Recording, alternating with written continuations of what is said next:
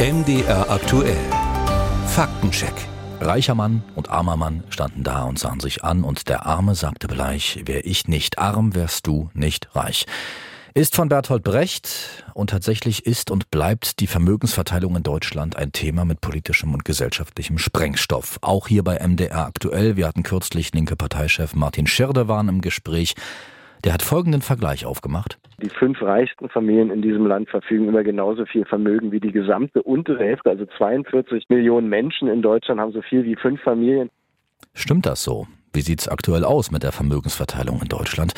Caroline Vogt hat sich umgehört. Um es gleich vorwegzunehmen, ja, Vermögen in Deutschland sind sehr ungleich verteilt.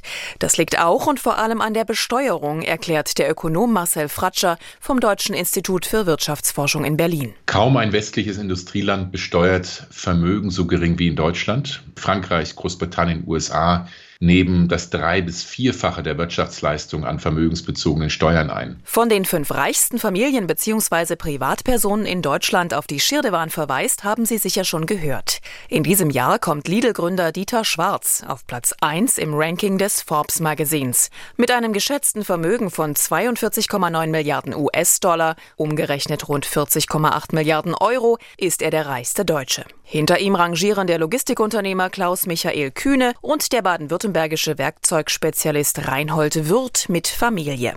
Die Plätze 4 und 5 teilen sich die Geschwister und BMW-Erben Susanne Klatten und Stefan Quandt. Sie alle zusammen kommen auf ein Vermögen von umgerechnet knapp 153 Milliarden Euro. Eine schwindelerregende Zahl. Dieses Vermögen macht knapp 1,2 Prozent am Netto-Gesamtvermögen der Deutschen aus.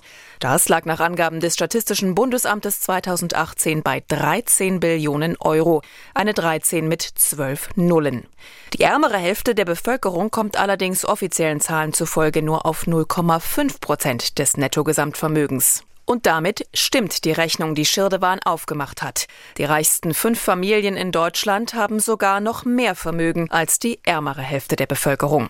Und das ist nur das Ende der Fahnenstange, erklärt DIW-Präsident Fratscher. Ein Prozent der Deutschen mit den größten Vermögen haben ungefähr 35 Prozent, also mehr als ein Drittel aller Privat- und Nettovermögen in Deutschland. Demgegenüber stehen 40 Prozent der Menschen in Deutschland, die praktisch so gut wie gar keine Ersparnisse, gar keine Vermögen aufgebaut haben. Gründe Gründe dafür sieht Fratscher unter anderem im Niedriglohnsektor und einem Steuersystem, das Arbeit viel höher belaste als Vermögen. Die Soziologin und Politikwissenschaftlerin Dorothee Spannagel forscht bei der arbeitnehmernahen Böckler Stiftung zu Reichtum und Verteilungspolitik. Sie ergänzt weitere Ursachen.